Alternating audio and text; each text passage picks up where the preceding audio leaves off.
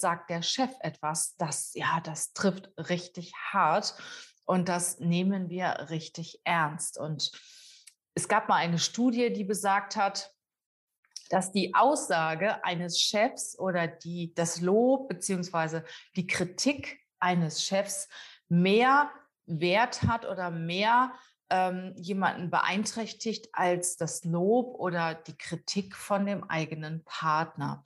Das heißt, dass das Lob oder die Kritik eines Chefs schon sehr viel mit uns macht, sich sehr auf die Stimmung auswirkt und natürlich auch auf unsere Arbeitsmotivation. Und so stehen die Chefs in der Verantwortung, natürlich immer irgendwo die Stimmung zu erfassen.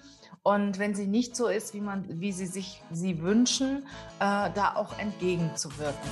Hey, ho, willkommen zur Show. Leadership is a Lifestyle direkt in dein Ohr. Ganz egal, wo du grad bist, ganz egal, was du grad machst. Das ist alles, was du wissen musst, zusammengefasst.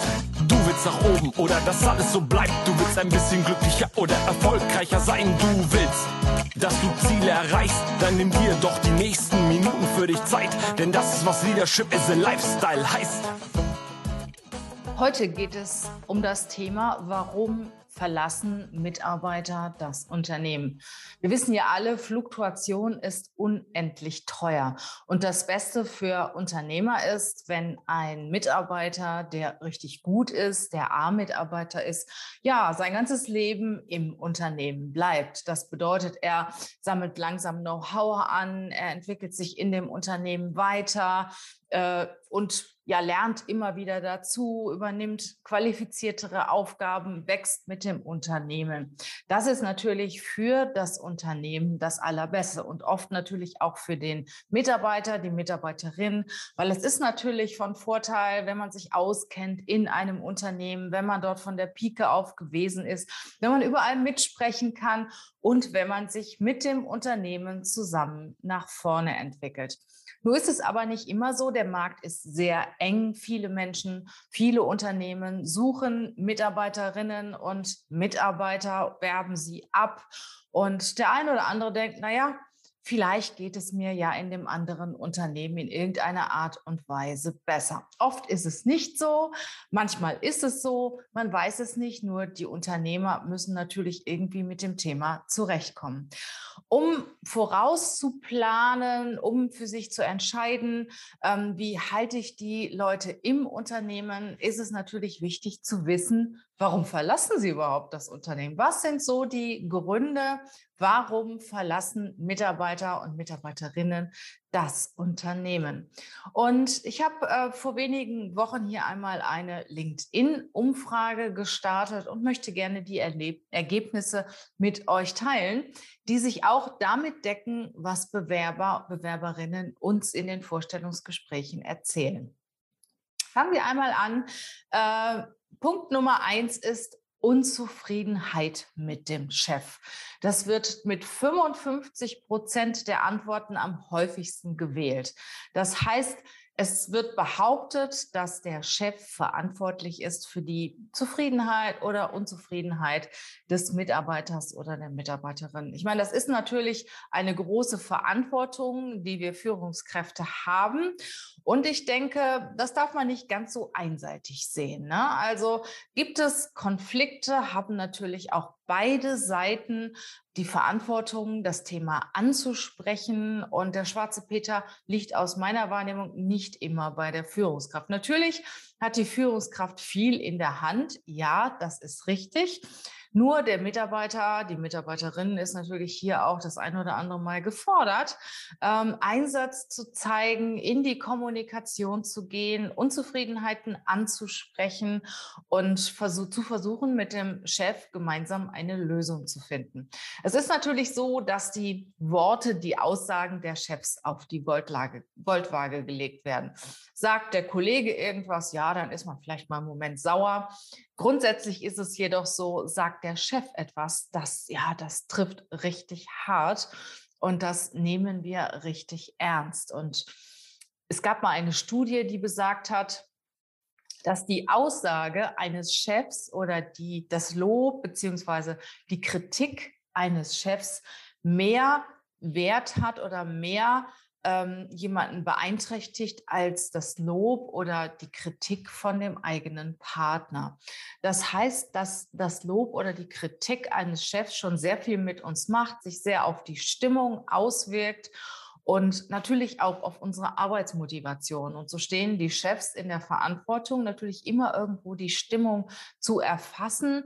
Und wenn sie nicht so ist, wie man, wie sie sich sie wünschen, äh, da auch entgegenzuwirken. Nichtsdestotrotz kann ein Chef nicht zu allem Ja und Arm sagen, kann nicht alle Themen lösen und ähm, der Mitarbeiter, die Mitarbeiterin ist aus meinem, aus meiner Wahrnehmung auch gefordert, hier auch entgegenzuwirken. Und manchmal passt es einfach nicht. Manchmal passen die Anforderungen, die Bedürfnisse, die ein Chef hat, nicht immer zusammen mit dem, was der Mitarbeiter, die Mitarbeiterin leisten will oder auch leisten kann. Und es ist nun mal so, laut der Gallup-Studie, ich habe schon oft äh, erwähnt, gibt es nur 16 Prozent der Mitarbeiter und Mitarbeiterinnen, die A-Mitarbeiter sind. Das heißt, die talentiert sind, die hochmotiviert sind, die engagiert sind, die sich einsetzen und so weiter. Und bei diesen Menschen ist natürlich die Führungskraft ganz stark gefordert, sie im Unternehmen zu halten, weil sie sind das Herz des Unternehmens. Ja, der zweite Punkt, weswegen Mitarbeitern gehen, äh, wurde mit 28 Prozent genannt, und zwar fehlende Perspektive im Unternehmen. Ja, da ist es nun mal so, wir können nicht alles bieten als Führungskräfte, als Unternehmer. Es gibt nur begrenzte Positionen, die zur Verfügung stehen. Viele wollen sich natürlich weiterentwickeln, was super ist und in die nächste, nächsthöhere Stufe gehen, fachlich oder hierarchisch. Und man kann es nicht immer bieten. Auf der anderen Seite höre ich auch sehr häufig, dass andere Leute eingestellt worden sind und ja, dem Mitarbeiter, der Mitarbeiterin vor die Nase gesetzt worden sind. Also da sei achtsam, liebe Führungskraft. Ähm, die Menschen reden nicht immer und manchmal ist es so, dass halt jemand gerne eine Position hätte und spricht nicht darüber und du als Führungskraft ja schreibst die Stelle extern aus und besetzt sie extern und dann ist natürlich der Frust vorprogrammiert. Wie kannst du das vermeiden, indem du regelmäßig Gespräche führst?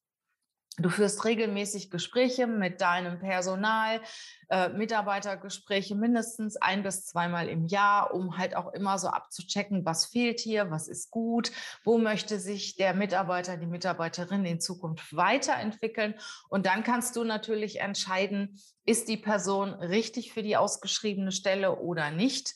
Ähm, solltest du investieren in die Person, in Ausbildung, in Weiterbildung, in andere Themen, für die sie sich interessiert? Passt das zum Unternehmenszweck? Und das ist natürlich auch der Punkt. Es muss immer passen. Wenn sich jemand zum Beispiel in dem Thema Chinesisch weiterentwickeln will und dein Unternehmen hat keinen Anteil oder keine, äh, keinen Platz im chinesischen Markt, dann äh, ist es natürlich absolut ja, überflüssig, dass du den Mitarbeiter in diesem Bereich weiterentwickelst. Du kannst es natürlich als Social Benefit sehen, ja, aber grundsätzlich muss das, was der Mitarbeiter, die Mitarbeiterin lernt, die Themen, in die sie sich weiterentwickeln, natürlich auch zum Unternehmen passen. Also sprech mit deinen Leuten, frage, wohin sie sich weiterentwickeln möchten, wo der Schuh drückt, ähm, wo sie, wo sie vielleicht in drei bis fünf Jahren stehen möchten und entwickelt sie in diese Richtung, wenn es zum Unternehmen passt.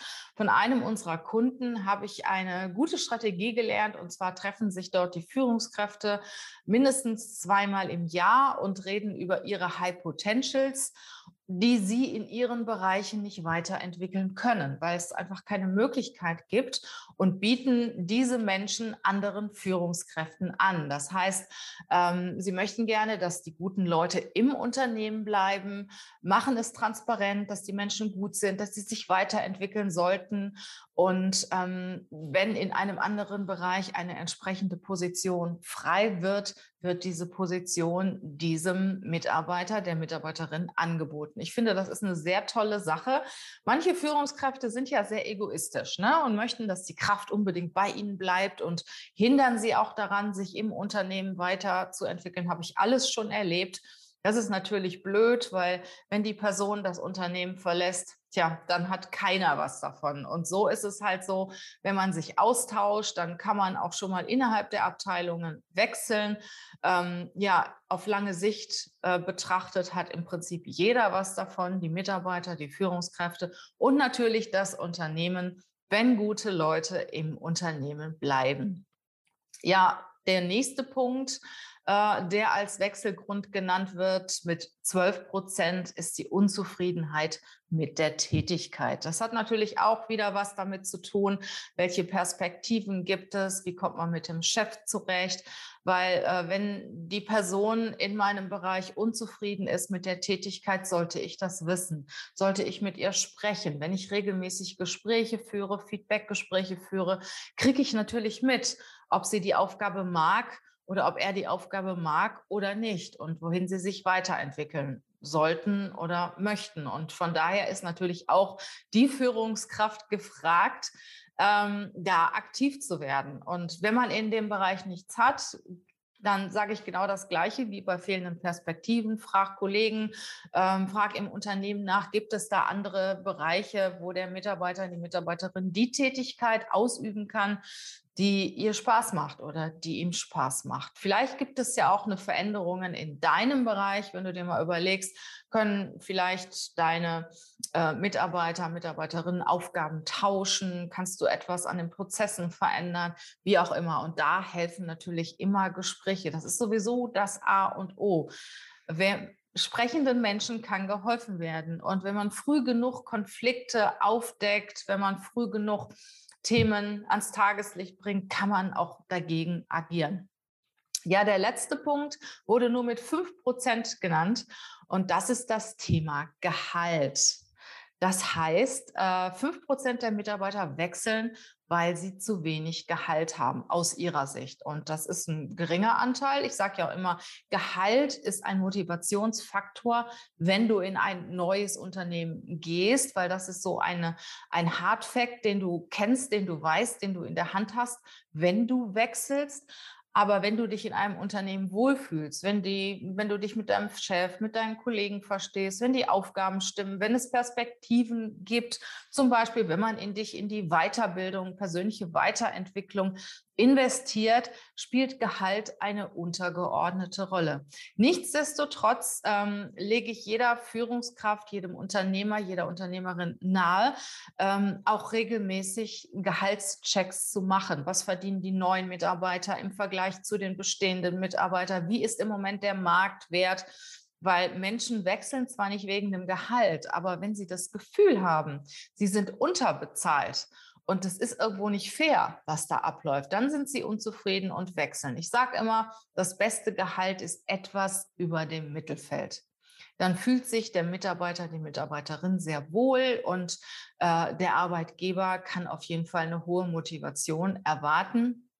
Zumindest äh, auf Basis des Gehaltes. Und alle anderen Faktoren spielen natürlich auch die Rolle, wie wir eben gesprochen haben, Perspektiven, Verhältnis zum Chef ähm, und natürlich auch äh, die Tätigkeit. Das sind die vier Themen, die Mitarbeiter, ich sag mal, motivieren, ein Unternehmen zu verlassen. Ähm, ich wiederhole es nochmal. Das erste war mit 55 Prozent Unzufriedenheit mit dem Chef. Mit 28 Prozent wurden fehlende Perspektiven genannt. Unzufrieden mit der Tätigkeit haben 12 Prozent der Befragten genannt und 5 Prozent sagten, das Gehalt ist zu niedrig. Bist du Führungskraft? Bist du Unternehmer, Unternehmerin? Weißt du, was du zu tun hast?